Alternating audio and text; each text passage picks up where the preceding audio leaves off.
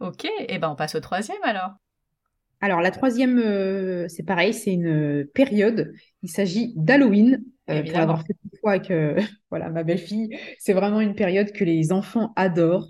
Euh, même si ça leur fait un peu peur euh, certains endroits. Mais euh, voilà, ils peuvent vraiment se prendre au jeu avec tout ce qui est citrouille.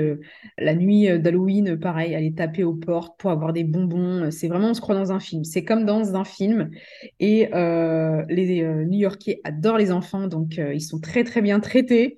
avec plein d'animations gratuites dans la ville pour se faire maquiller, pour participer à des petits shows et tout ça c'est gratuit aussi.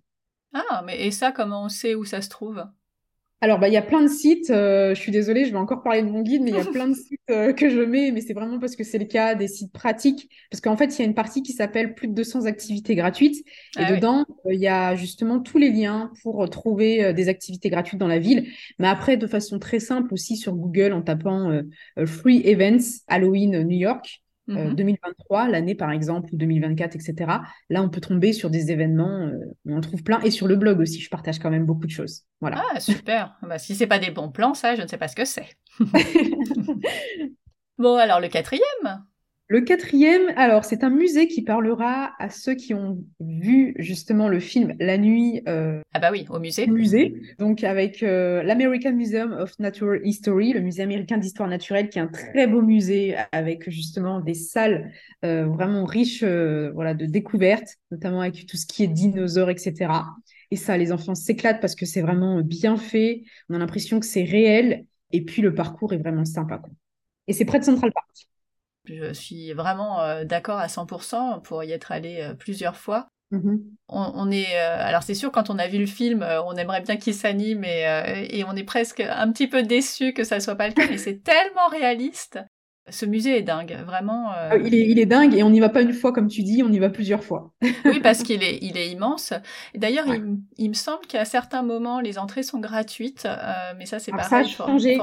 Ça a ah changé. En fait, oh. la pandémie a changé beaucoup de choses. Beaucoup de choses ne sont plus gratuites comme avant à certains créneaux horaires. Et c'est le cas de la MNH. En tout cas, aujourd'hui, on enregistre le podcast. Comme tu le sais, New York, c'est une ville où tout va très vite. Ce qui est valable hier peut changer demain.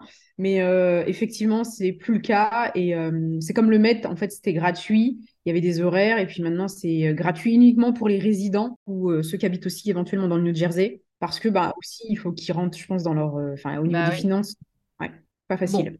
Mais il est valable avec le pass.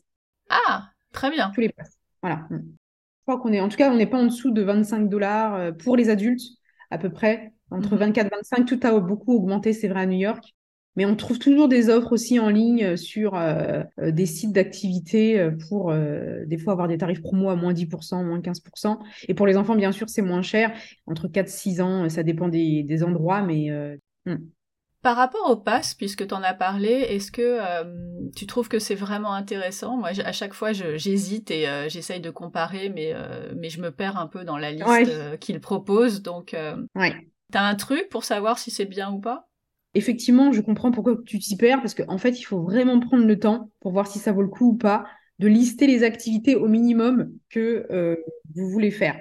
Et après, à partir de ces activités, il faut prendre les prix euh, individuels et par rapport au pass et voir si déjà c'est rentable ou pas. Et ensuite, ben, tout ce qui est activités non prévues, parce qu'il y a des passes qui proposent plus de 100 activités, c'est toujours du bonus. Mais pour les activités basiques, selon le pass, par exemple le New York City Pass, il faut voir si toutes les activités sont prévues dans votre planning et si oui, euh, est-ce que ben voilà, forcément si toutes les activités du pass sont prévues, ça vaudra le coup. Mais si c'est pour deux trois activités, il y a aussi des passes, le C3 pass avec trois activités. Il faut faire vraiment un calcul et la voir si ça vaut le coup. Pareil par rapport au tarif enfant, selon l'âge de l'enfant, si c'est gratuit ou pas. Oui, il faut pas s'y prendre à la dernière minute. Voilà, c'est ça, exactement.